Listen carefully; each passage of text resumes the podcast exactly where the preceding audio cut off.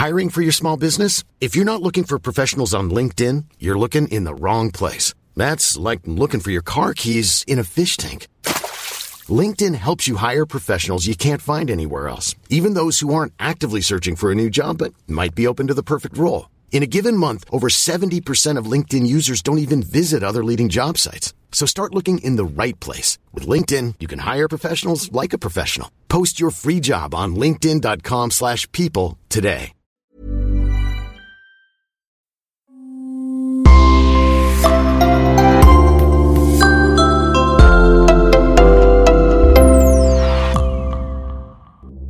Bonjour et bienvenue à tous.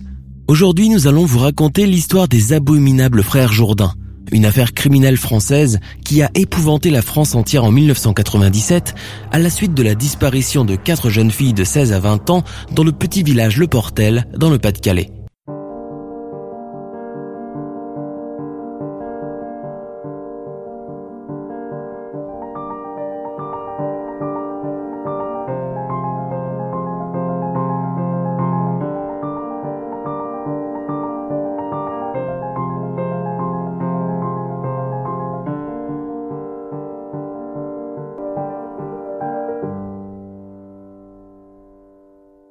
Dans le Portel, chaque mois de février, c'est la fête pendant trois jours.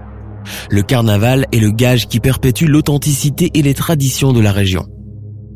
On défile dans les rues, on porte les plus beaux déguisements et on va de maison en maison pour déguster des crêpes. Malheureusement, c'est dans le décor de cette belle fête que cette terrible affaire survient. Le 11 février 1997, c'est le soir du bal.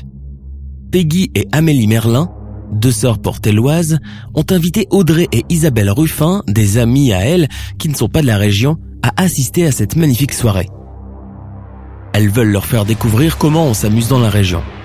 Les quatre jeunes filles, toutes excitées, passent l'après-midi ensemble à coudre leur déguisement. Elles veulent être les plus belles à défiler. Peggy sera marquise, Amélie un Pierrot, Audrey sera en mousquetaire et Isabelle sera indienne. Elles sont toutes contentes de passer la nuit dehors au milieu de la foule. En effet, ce soir-là, les quatre jeunes filles âgées de 16 à 20 ans ne pensent qu'à faire la fête en participant au carnaval de Le Portel. C'est le dernier jour, alors elles profitent à fond de l'ambiance festive au milieu des convives et des carnavaleux. Elles s'amusent, dansent et chantent à tue-tête. Elles sont émerveillées quand sur la place, on brûle le bâtisse, une grande marionnette de chiffon, signe de clôture du bal. Elles sont tellement contentes qu'elles décident de prolonger les festivités en se rendant au bal d'Équien, où la fête va se poursuivre jusqu'à 7 heures du matin. Elles prennent la route d'Équien-Plage, mais c'est à 3 kilomètres de là.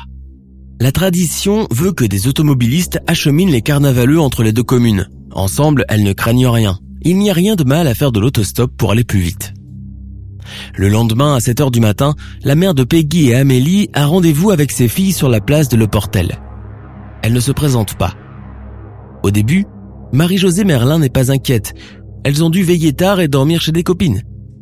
Mais la matinée passe et aucune nouvelle des filles.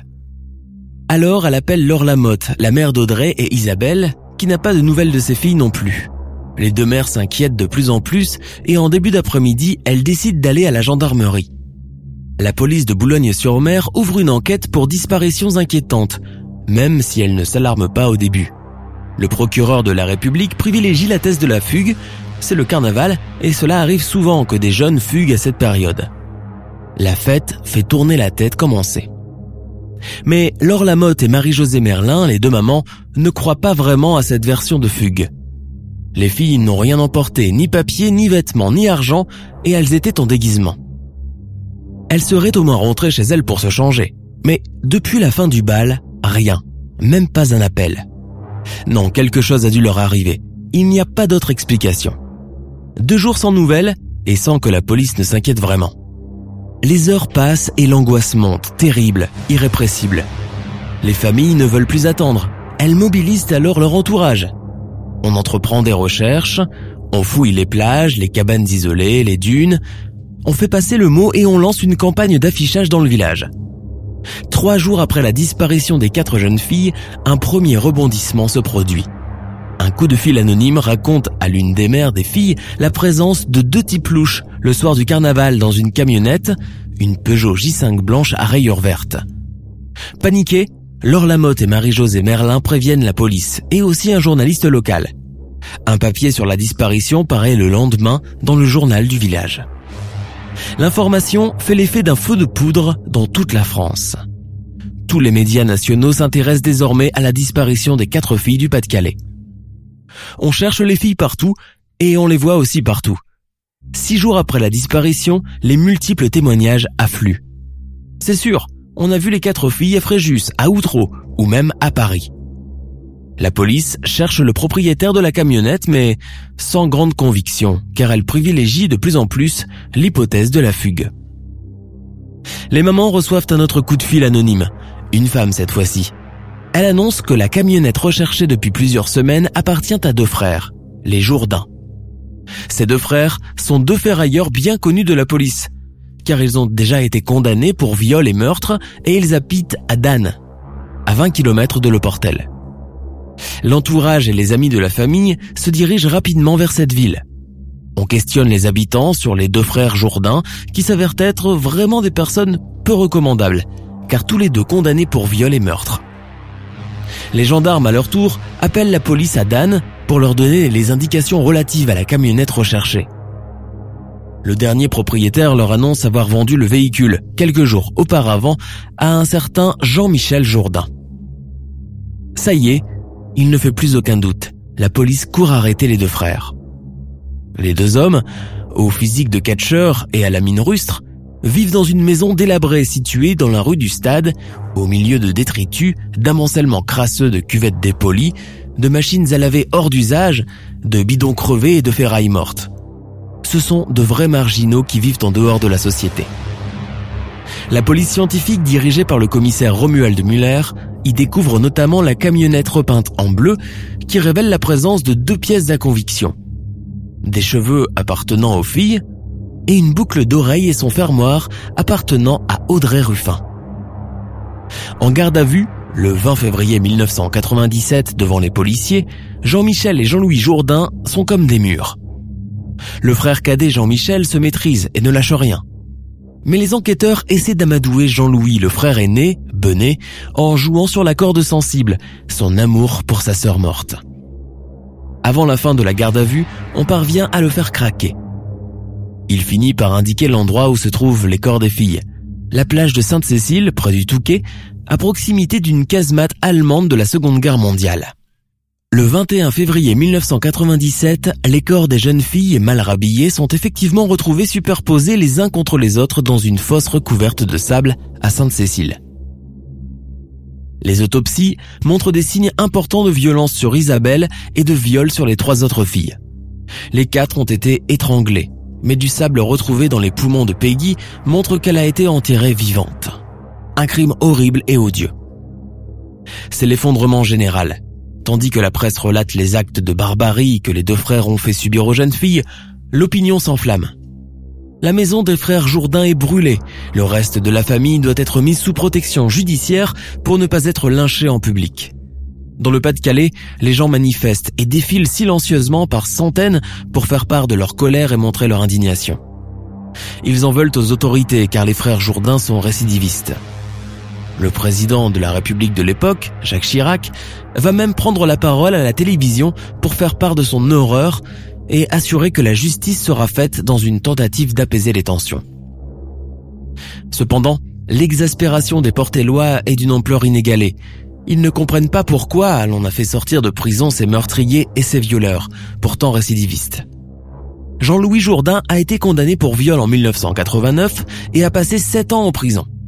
Son frère Jean-Michel a été condamné en 1980 à 10 ans de prison pour attentat à la pudeur avec violence. En 1989, il est de nouveau condamné à 15 ans de réclusion criminelle pour le meurtre par strangulation de son ex-compagne. Si on ne les avait pas libérés, les filles seraient bien toujours vivantes. Le débat est national. Le procès des Jourdains a lieu devant la cour d'assises de Saint-Omer à la fin du mois d'octobre 2000. Vu l'horreur de leurs actes, les deux frères meurtriers seront surnommés par l'avocat général Luc Frémio les frères siamois de l'horreur, et par les médias, les monstres du boulonnais. Le procès est fortement médiatisé et toute la France retient son souffle dans l'attente du verdict. Jean-Louis continue d'avouer les faits, mais en modifiant sensiblement sa version initiale, tandis que son frère Jean-Michel nie toujours tout en bloc. Les deux hommes se rejettent la faute. Jean-Michel explique n'avoir rien fait et s'être contenté de regarder la mer, tandis que son frère Jean-Louis l'accuse des viols et des meurtres. Ils parlent tous les deux d'un blocos où les filles auraient été gardées avant d'être tuées. La reconstitution montrera que cette version ne tient absolument pas. Ce soir-là, les quatre jeunes filles sont montées sans se méfier dans la camionnette des frères Jourdain. Ces deux prédateurs venaient d'acheter un véhicule qu'ils avaient bricolé de manière à ne plus pouvoir sortir une fois à l'intérieur. Tout porte à croire que les quatre jeunes filles ont été tuées dans la camionnette, les unes après les autres. On imagine le calvaire vécu, car elles ont assisté au meurtre et au viol de chacune d'entre elles, indique l'avocat général Luc Frémiot. En tentant d'expliquer la brutalité de ces crimes, les experts ont insisté sur le fait que les deux frères étaient des consommateurs effrénés de pornographie violente. Les films et les magazines X constituaient même l'essentiel de la culture de la famille Jourdain. Les médecins légistes évoquent les violences sexuelles, les nombreuses échymoses retrouvées sur les corps des victimes et la brutalité inhumaine dont les deux frères ont fait preuve. Un vrai massacre perpétré par deux monstres inqualifiables le procès ne donnera pas plus de réponses. Les deux frères sont finalement condamnés le 27 octobre 2000 à la demande de Luc Frémiot, magistrat chargé de l'affaire, à la prison à perpétuité, assortie de peines de sûreté de 22 et 20 ans pour enlèvement, séquestration, viol et assassinat. La peine est définitivement confirmée le 27 mars 2002 à l'issue du procès en appel. Lors des obsèques bouleversantes des quatre filles à la basilique de Boulogne-sur-Mer, le père le prêtre s'adressera aux quatre cercueils et interpellera la société tout entière. Je crois qu'un jour, Peggy, Amélie, Audrey et Isabelle, vous viendrez à notre rencontre et que vous nous direz Qu'avez-vous fait de notre mort? Aujourd'hui, 22 ans plus tard, cette histoire qui a épouvanté toute la France dans le temps reste impossible à oublier. Le 6 mars 2019, Jean-Louis Jourdain, détenu au centre pénitentiaire de Caen depuis son inculpation, a succombé à un cancer. Il avait 59 ans. Il est mort en prison. Ceci dit, il reste toujours la question de mise en liberté du cadet. Lui sera-t-elle un jour accordée vu que sa peine de sûreté est déjà dépassée? Seul l'avenir nous le dira. Portez-vous bien.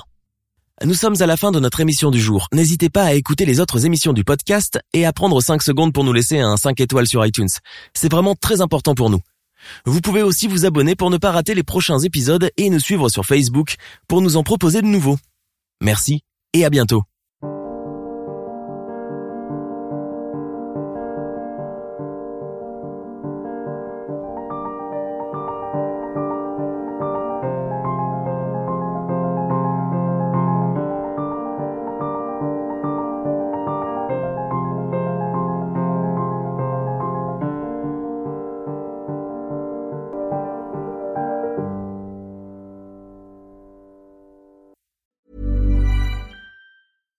Even when we're on a budget, we still deserve nice things.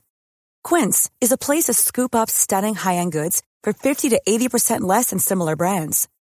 They have buttery soft cashmere sweaters starting at $50, luxurious Italian leather bags, and so much more. Plus, Quince only works with factories that use safe, ethical, and responsible manufacturing. Get the high-end goods you'll love without the high price tag with Quince. Go to quince.com slash style for free shipping and 365-day returns. When you need mealtime inspiration, it's worth shopping Kroger, where you'll find over 30,000 mouth-watering choices that excite your inner foodie. And no matter what tasty choice you make, you'll enjoy our everyday low prices, plus extra ways to save, like digital coupons worth over $600 each week. You can also save up to $1 off per gallon at the pump with fuel points. More savings and more inspiring flavors make shopping Kroger worth it every time. Kroger, fresh for everyone. Fuel restrictions apply.